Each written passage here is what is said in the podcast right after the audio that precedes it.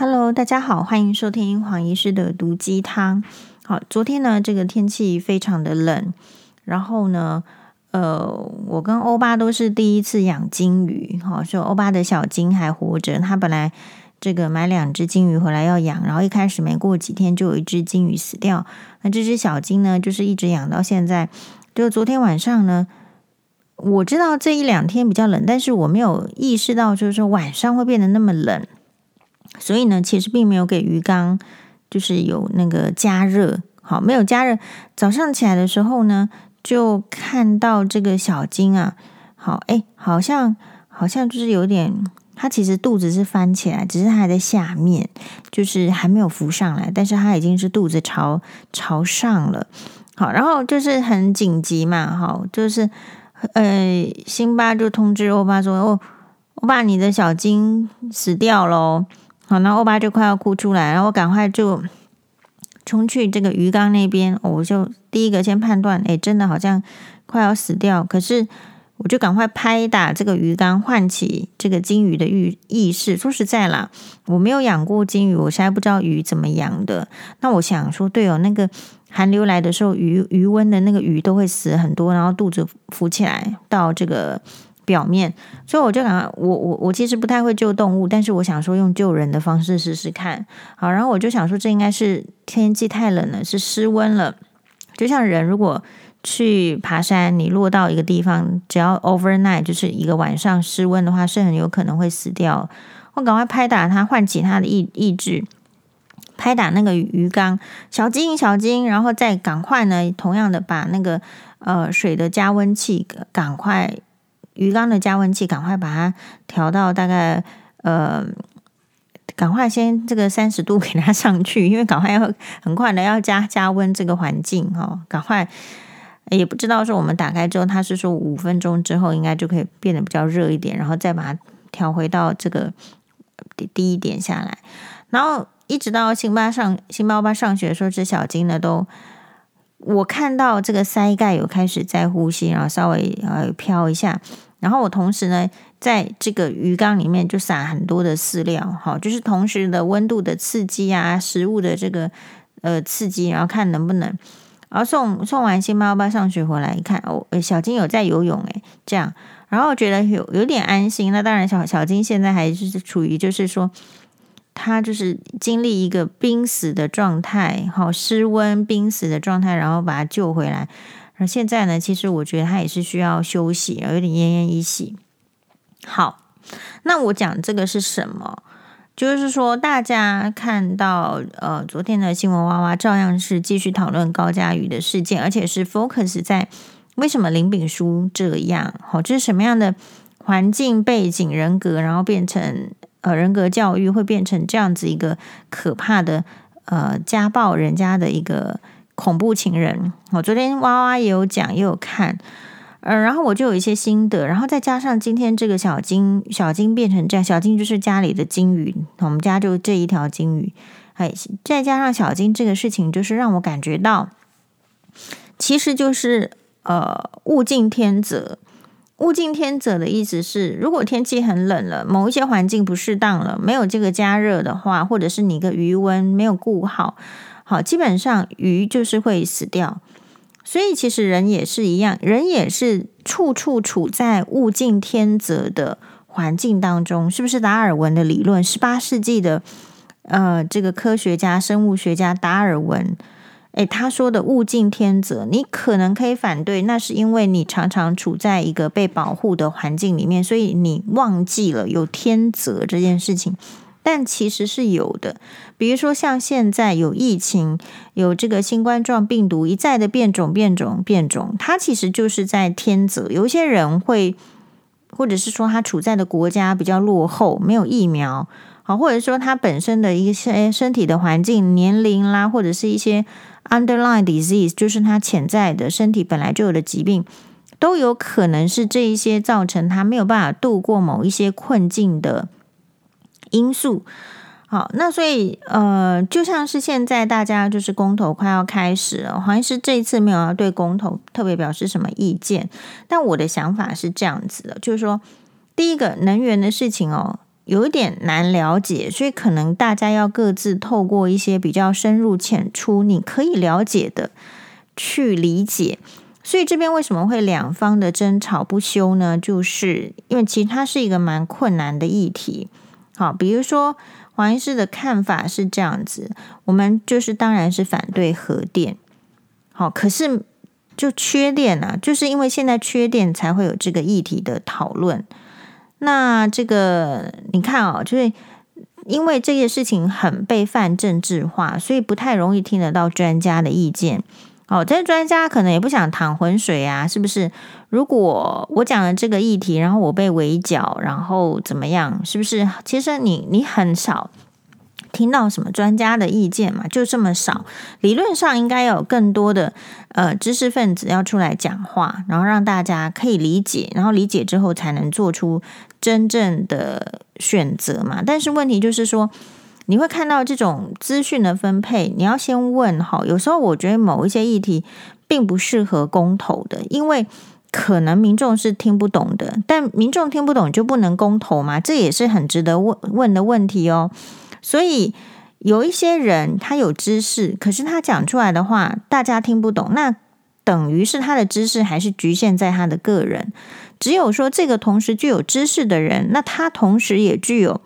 一些，比如说示范或是演说的能力的时候，他才能够让别人也懂他所理解的事情。所以这个是一件蛮困难的。比如说，我们在看高佳瑜的这个案子，这个例子，你可以去看，像黄医师为什么去看这个新闻哇哇下面的留言，并不说去看说。呃，谁骂了谁，谁讨厌谁，谁受欢迎，并不是这样子哦，而是你看同样一件事情，它下面的留言就会有不同的接受的方式，有人接受，有人喜欢，有人反对。比如说昨天那一集，有人说，呃，只喜欢这个这个马律啦，哈，然后这个肖美琴医师啊，还有这个小戴大哥，但就是会，他就是不喜欢这个新霞。那也有说，就是新西兰也很好的，好，然后也有说马律师也很好的，然后也有说这个觉得萧医师很好的，但同样也有会觉得说萧医师不够好的。你会看到，其实如果你常常去看留言，你就会知道说，这个社会其实本来就是有正反方，一定是非常的公平的，而且这有时候，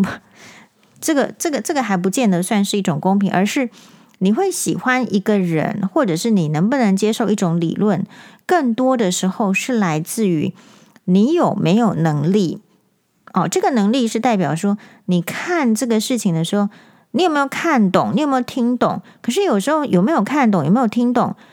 也不完全是你个人的能力而已，也要看。就是来讲解这件事情的人，他有没有刚好对到你的痛，跟你的音频对上了？他讲话的方式是有没有，就是能够让你这个听得懂？好，那黄医师自己觉得是这样子。固然有很多人不喜欢黄医师，但是也有很多人喜欢黄医师，那是为什么？因为可能有共同的遭遇。就是说，虽然大家可能会有这个一派会觉得说不能讨论婆媳问题，不为什么要讨论婆媳问题？可是为什么可以讨论得起来？就是因为大家都有这个问题哦，不是吗？好，然后为什么黄医师讨论婆媳问题会让大家觉得说有共鸣，或者是说嗯，就好像可以听懂了，即便是没有这样子严重婆媳问题，也可以听得懂黄医师在说什么吗？那黄医师跟大家报告一下，是因为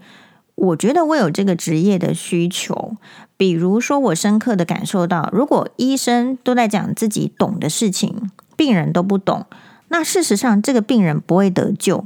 这个病人的不得救是很可惜的，是来自于他听不懂医生的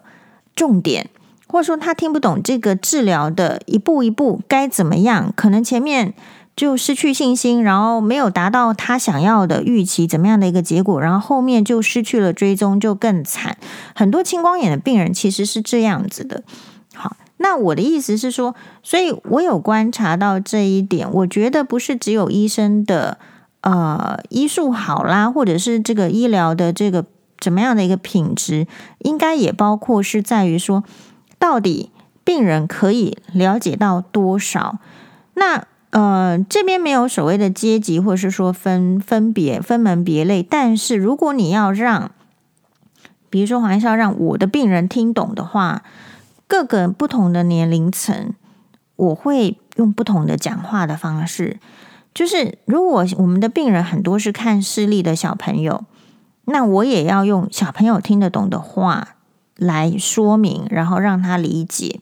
好，然后呢，知识高水准的人，他能够听懂多少话？那我们这样说。那另外，可能他不是这个，也许其他专业很厉害，好，比如说很会很会开车，很会煮饭，这些都很很厉害。可是他可能对医疗的接触很少的人，那我们怎么样去讲，让他明白？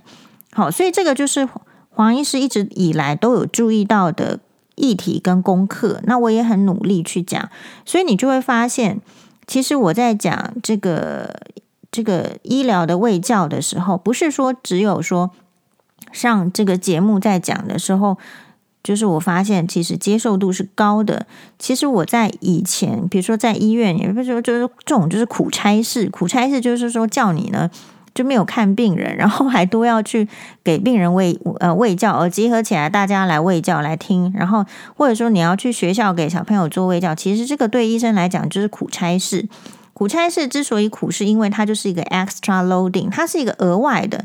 呃额外的要负责的事情，可能要要要更远。好，比如说黄医师曾经在嘉义长庚遇到的苦差事，就是说哦，这个月要去某个偏乡义诊。然后跟卫生所的人去，然后他他大家都知道说黄医师没有开车啊，所以呢，诶，他卫生所的人很好，他们会有一台车来载 黄医师去，然后我就被载去，然后我就看到一路上这个，诶，外面呢都是这个稻田，其实心情也是挺好的，就是离开都市你会觉得不方便，可是看到周围都是稻田，然后觉得嗯很好，然后去一个偏乡。然后在一个很有限的人力的帮忙之下，什么什么很有限的，其实我觉得也挺好，就跟那个呃替代役役男，就是年轻的这个年轻的人，他们会帮忙检查，那这什么意思？就是检查的人也不专业，好，就是在那种非常局促的环境之下。好，可能卫生所的护士只有一个，然后让黄医师，然后在那个呃这个其他的役男要做一点出众的工作，或者是简单的帮忙检查那个检查。可是当然他有基础的训练，可是他绝非专业，在那样子很刻苦的环境之下，呃，然后呢带一些药物，然后去给这个偏乡义诊啊，一好像不晓得是三个月一次还是一个月一次，那就从 嘉义长庚要出发去做这件事情。那我的意思是说，那你到偏乡，所以你要知道他们的需求是什么。那你要知道他们能够听进去的话，能够对他们的帮助，可能有时候是十句话都会有帮助。但是有那个时间能够讲十句话吗？你可能最好要想出十句话里面哪三句是最重要的，然后就要灌输。所以其实。呃，我觉得有些人也许觉得说，哎，有一些中国思想我们不要了，或怎么样啊？但是那你可能要用其他的思想要来够，要能够替代还是怎么样？不然的话，像黄医师这个时代的人。好，我是就是因为这个时代的关系，是有一些就是比如说中国的典籍，我们是因为考试的需求，所以其实念的挺熟的。好，或者说不要说考试的需求，就是它就是一个故事或是教科书在那边。比如说我们就是学《论语》，我觉得孔子的有教无类是很好的。就是你你这个你每一个人呢，其实你都要给他机会，你都要教导他，你不是说嫌他笨。或者是说你一开始就判定说他应该是听不懂的，或是他一开始就他都用自己的立场去设想别人不需要，所以像这个核电的这个问题，就是我们都知道，就核电很危险啊，核电不好啊，对不对？但是现在就是一个很尴尬，就是诶，就是缺电，好，那缺电就是你就是一定会感觉到呃不方便。那黄医师的这个认认为就是说，所以就很像我们举一个例子来讲好了。举一个例子来讲，就是说，哎，现在哈，嗯，我们知道大家核电是不好的，可是现在没电可用，烧煤会害人家得肺癌啊。所以这样的事情的道理就是，好比学生暑假去打工，有人会说，哎，暑假应该用来去实验室写 paper、写论文啊，怎么可以端盘子呢？对未来有什么帮助呢？对职涯都没有加分呢，可是比较就是令人家很惋惜，或者说比较靠北的是什么？呃，因为你如果不去端盘子赚钱，学费就缴不出来，注册主就在催呀。那还有人在那边畅谈暑期进修的规划，问说为什么不去交换学生，就会吐血。所以有时候华医师常常会觉得。活在云端的人无法去体会别人为什么会有他的理由需要争争取，所以你会看到这样子的公投议题就变成是各说各话，然后两边都会觉得对方听不进去重点，啊，对方都是冥顽不灵。对吧？所以其实就是这个时候也是什么？我我的感想是，没电真的会死很多人，核灾也会死很多人。那所以黄医师的感想说，哦，物竞天择的时候到了。好，这个其实就是一个现实。然后再看看昨天的这个苹果日报新闻，它就就就是一个黑标。好，林林口晚间九点多无预警跳电，四千五百多户受波及，台电派员抢修中。也许有时候你会有一些政策会有主张，可是你你实际上你有点不知道你敌得过敌不过这个现实的这种各种的征兆，好，然后带来的一些。呃，影响人心的一些变化，所以我觉得有时候是看看公投前会发生什么事情，讨论是一回事情，公投前发生什么事情，有时候会物竞天择。人就是一个，嗯，你要说很高等也可以，但是很低等，我觉得也没有差很远。有时候不是那么有能力的的这个动物嘛，真的就是从小到大，你这个几千年的演化是让你有思考的能力。可是不见得每一个人都同时具备这个能力，在思考。要能够思考，是要一直不断的要求自己。可是更多的时候，其实不思考比较轻松，对不对？所以大家的一般的生活应该是倾向不思考比较多。好，然后是三天前，也是苹果新闻网。台湾真的出现很多咖啡厅秒变图书馆的状况，然后就是说有一个网友说去路易莎聊天，路易莎就是路易莎 coffee，就是 coffee，就是那个有一个台湾的这个路易莎咖啡咖啡店哦，就是有网友或者说民众去聊天，反被白眼。然后网吼网友呢就怒吼这个世界反了，高层还不出来管吗？其实这一则新闻好像是就是没有很想点进去，因为我第一个想法就是说，是这个世界我也常常觉得年轻人反啦，我也常常觉得老老人家反啦，是不是只要跟你不同的这个想法，让你觉得不愉快、不舒服、不舒适的状况，我们都可以说他反了吗？是不是顺着你？叫那你才叫做顺呢？那你就是一个顺我者昌，逆我者亡的人，那也没那也没有比较好嘛。所以有时候，当我们去觉得这个世界觉得反了的时候，这个事情很不顺自己的真实的心意的时候，应该要去想的是啊，为什么会这样？比如说你去路易莎聊天，你觉得我。花了一杯钱，喝了买了他的咖啡，我有权坐在这里，好好的享受我的咖啡时光啊，看看书，聊聊天，这怎么会应该要被白眼？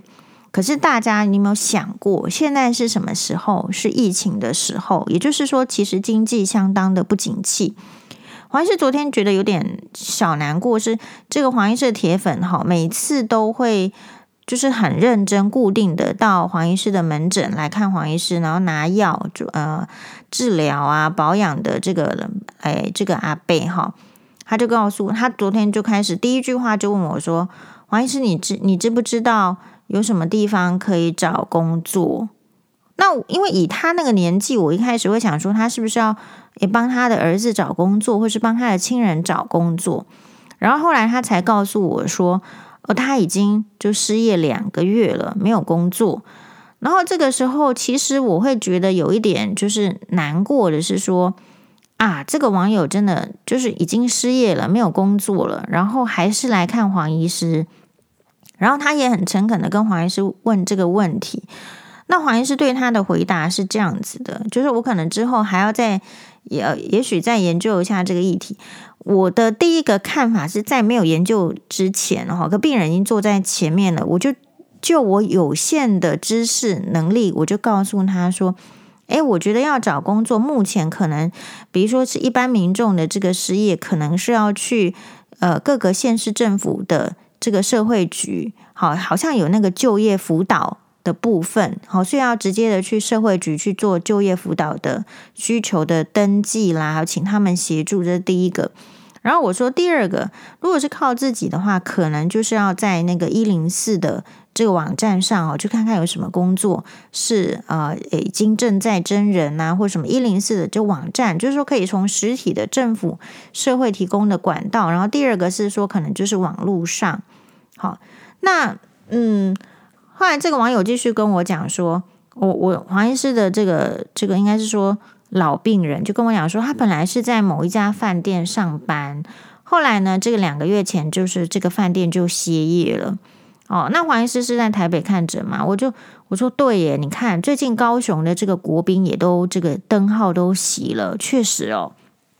以前大家觉得是一个铁饭碗很好的工作，在饭店业，可是。有多少的饭店业的这个员工其实是这个战战兢兢，有可能不晓得什么时候这个呃我们的这个公司这个饭店或是什么什么地方其实就 close 了。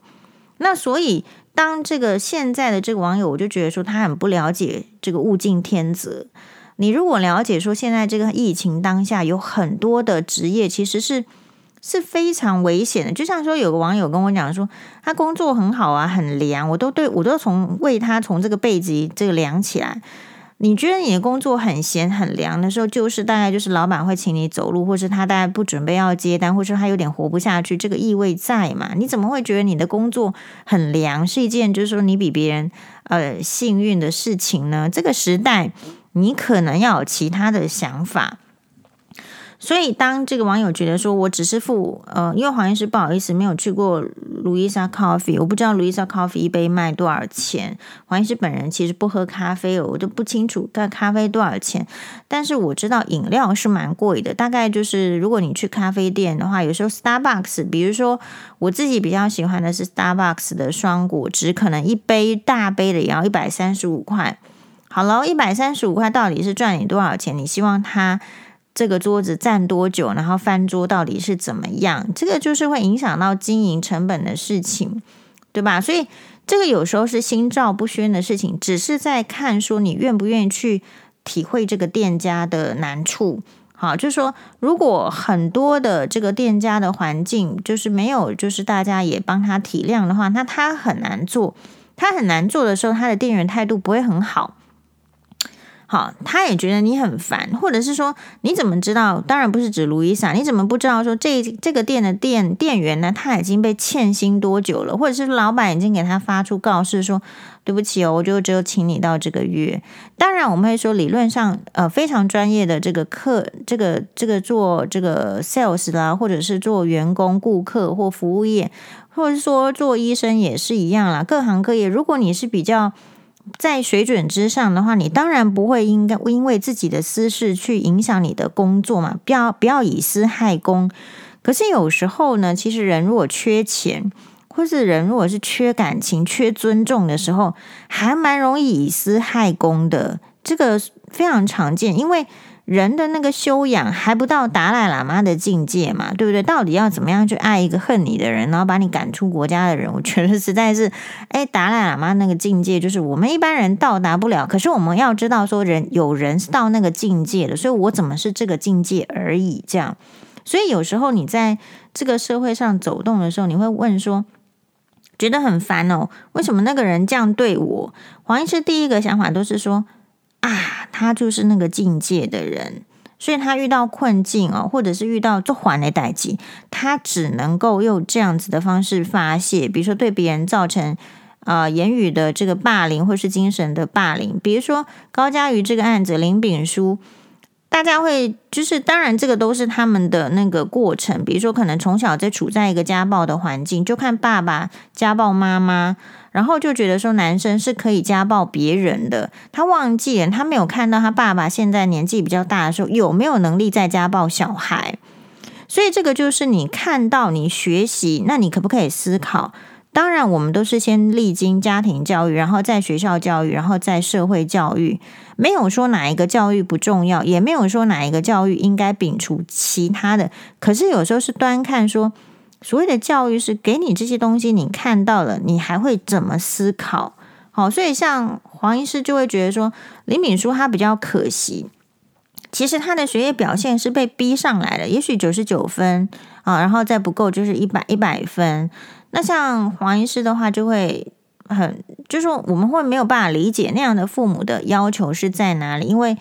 一百分可以永远一百分吗？我我不认为，我认为人都是会走下坡的。那你认真负责的态度，养成小孩子认真负责，或者其实一百分某种程度就是要对学业负责嘛。那你要求小孩子对学业负责的这样子的一个呃要求，有需要用这个打跟骂来达到吗？那我觉得要看你这个小孩子的品性跟他的个性。如果说这个小朋友用打的会有效，那你应该打一次就有效啦。那如果你打一次都没效，你觉得你打二十次会有效吗？同样的，如果这个小孩子你骂一次会有效，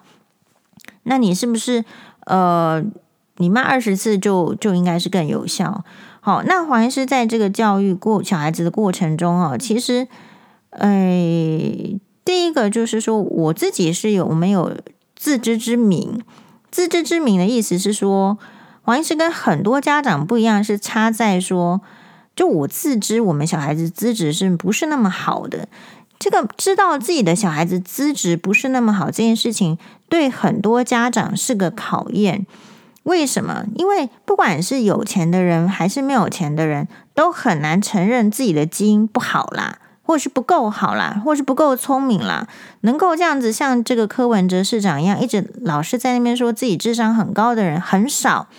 大家是知道自己智商不高的，不够高，但是没有办法讨论，因为要在人家面前，在其他的家长面前，或是其他的亲戚朋友面前，承认自己是比较差，没那么聪明。在人性上是比较困难的。不过，那黄医师是就是早早早就承认这件事情，早早面对。好，早早面对是因说，因为我们就早产嘛，就发展迟缓嘛，阿伯利贝安诺，你只能在想说，哦，对，我们就是输在起跑点上。可是很多家长他忘记是他的小孩子其实没有那么优秀，可是你硬把他想成那么优秀。你就是认为一个没有那么优秀的人应该要考一百分，不是吗？所以这样子就增加了自己跟小孩子的压力。但我们说，不是说一个没有那么优秀的人就不应该考一百分，或是不能够考一百分，而只是说你可能要用其他的方式来设法让他有机会达到一百分。这个就是物竞天择。就说他虽然不是那么优秀，诶，不是那么好。理论上，如果像以前的这个原始人时代，他大概就是钻木取火，他火也生不出来，然后他就会饿死，然后或者是冷死，大概就是物竞天择会被淘汰掉。但是理论上，我们在现代的话，会有很多种办法，比如说现代是因为。我们可能有 Uber Eat，我们可能有这个厨房啦，哈，就然后或者是说有一些，我我我可能不需要，比如说黄医师不需要花那么多时间在家务上，或是在这个就是说买菜上，或者是说吃饭上议题温饱的议题上的时候啊，那我就有这个能力去去想说，哎呦，那这样这么差的话，我们要怎么样解决啊？或者是说哦，他所以黄医师在想，我我就就是在想说，你要让他自己这么小要去学习，那他就是学不上来，他就是没那个天分嘛。那我们怎么样去让他哦知道人家考试其实是会考什么？所以黄医师都在都在那个什么想象想象，就是老师会考什么？那这个事情在我的这个年纪已经过去了，因为。我根本不知道国小还要在，或者是说你说以后国中、高中，诶是要到底是要干什么？就是说，所以有时候我我也觉得就是蛮那个无奈的。无 无奈的意思就是说，如果你你要在小孩子的教育上 involve，你就是要花很多时间。好，然后而且你必须心情态度很稳定，因为否则就会创造一个。就是说，其实人家也不愉快的环境，在不愉快的环境中是不会喜欢学习的。好，那所以我们这边可能也就是也感谢黄妈妈，就说，哎，在以前我的学习的时代，他也没有什么干涉，不然他脾气这么差的人，我觉得他干涉起来，我一定不喜欢学习。对，他也就不干涉。所以有时候你自己要知道，就是说我们的弱点在哪里，然后我可以就是播出来的时间是哪里，然后我可以做到的是哪里。好，那所幸我觉得人是有个性的，像黄医师可能在学习的时候的个性是是比较好强的，也许是这样。我从来不认为我的个性是好强，但是有可能在学习上的这个个性哈是好强。我说我不好强的意思是说，你会你观察一下黄医师，比如说去上新闻哇哇哇，我绝对不会是抢话的那个人。就是好啊，你们讲啊，都讲啊。我大概就是一定要到郑大哥问我的时候，黄医师你觉得怎么样？我才会哦，我我也是有准备，或者说其实我也有想法，然后我才在讲。我不是那个老师发问说知道的人举手，然后赶快讲的时候，我会很快的举手说我知道，然后我要抢表现。我大概不是那个类型的人，所以我并不是。可是我对自己有一个要求，就是说。啊、为什么我数学只有考二十分？这样好像蛮好笑。为什么别人考六十分？那理论上我应该也要可以考到才对。我并不会因为觉得说自己念的不是明星国中，我就不认为说我不应该呃去孝行北一女。大概大概我属于这一个类型的人。我大概不认为说我自己家里是比较就是说，诶，呃，单亲家庭的背景哦，我们就是人穷志不穷，然后所以我不可以梦想说我去当医生，或者是说我可能因为自己就是家里家境比较不好，我就比较不聪明。好，这件事情有时候是需要呃小朋友自己要在内心要有一些思考。那如果不不够思考的时候，需要。旁边的人给予强烈的信心的，可是我们很可惜的，就是说有一些家长环境，他可能生的小孩太多，所以其实黄医师很不喜欢人家小孩子生太多。但你可以说黄医师，你为什么管人家要不要生小孩？因为我可以，我也可以告诉你，我就不喜欢，因为没有能力会造成很多问题。这个能力不是代表说金钱，有时候是代表你可以付出的时间。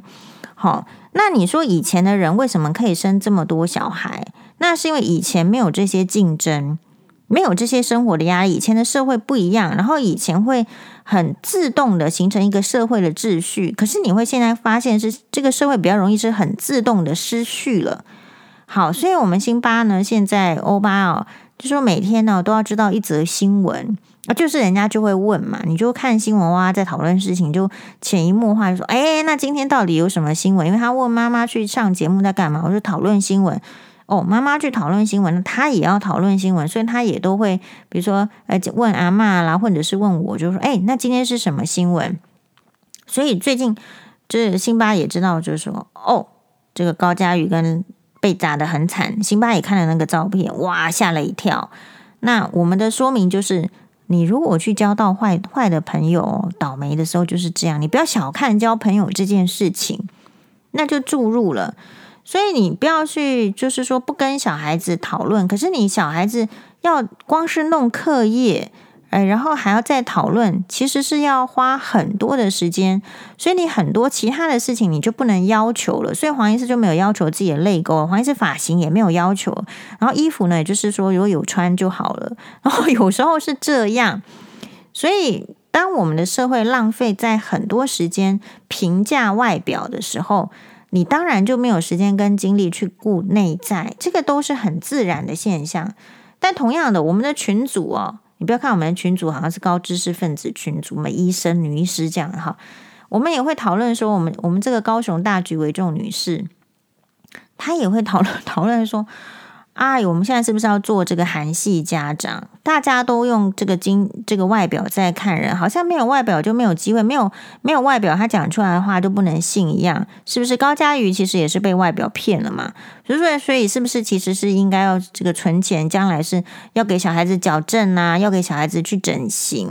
好，其实有时候社会的脉象会影响家长的思考，所以社会是一个怎么风什么样的风气？其实媒体相当有责任哦，但是我觉得媒体好像这个责任就是说，有时候也会因为可能后面的金主啊，好，可能会因为这个呃想要媚众啊，就谄媚大众啊，就是你喜欢看我就我就报给你这样，所以其实某种程度上，媒体也失去了他的一些社会的这个责任，或者说把利益摆在前头。但同样的，就是刚刚就是 Louisa Coffee 的那个事情是一样。如果没有钱，这个出版社也是关掉了，没有钱，这个媒体也是关掉，那你到底期望他要做怎样的平衡呢？哦，所以这个是蛮值得大家思考的议题。只是黄医师觉得，就是如果你在看这些事情，比如说你觉得人家给你白眼，不让你久坐，你就觉得问题很大的时候，有时候要再更广一点点的思考。可是更广的思考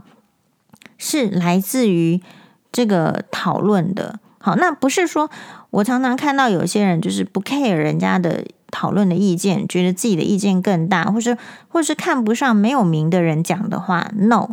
其实很多人他虽然说没有名，他讲出来话其实很好的。就像你现在是林炳书，他为什么会走这个路线？他就是知道这个社会喜欢有名气的人，喜欢名人，觉得名人讲的话错不了，所以他都找名人帮他背书。好，什么什么一起合照啊，一起怎么样怎么样怎么样？好，就像马律师昨天在那一集他说，他说啊，他看到那个开宾是戴劳雷的 Rolex 劳力士表的，他就觉得要小心哦。有时候这些人是比较虚的，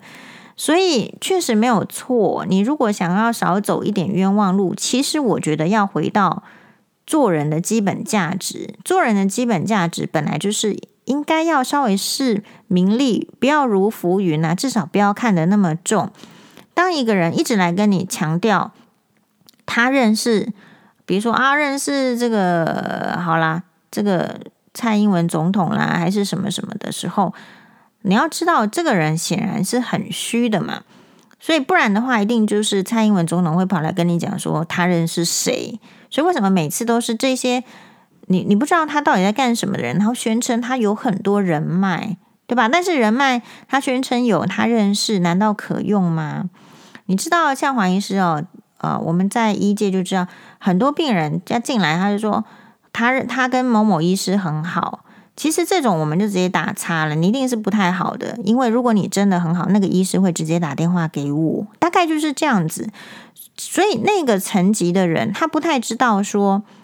像这种讲认识医生的人，就是比较低阶嘛。像黄医师就不会去跟人家讲我认识什么医师有没有？因为我的整个通讯录打开全部都是医生，好，所以你说你认识什么很有钱的人，或是很有品位呃嗯地位的人，真正认识的人不会这样讲，因为他整个打开，他每天他的通讯录就是这样，他不会不需要这样，那一定就是认识很少的人，然后觉得很光荣，觉得很稀有，觉得我这样的身份是。配不上的，或是说交不上的，然后我有，所以我才需要赶快说。所以有时候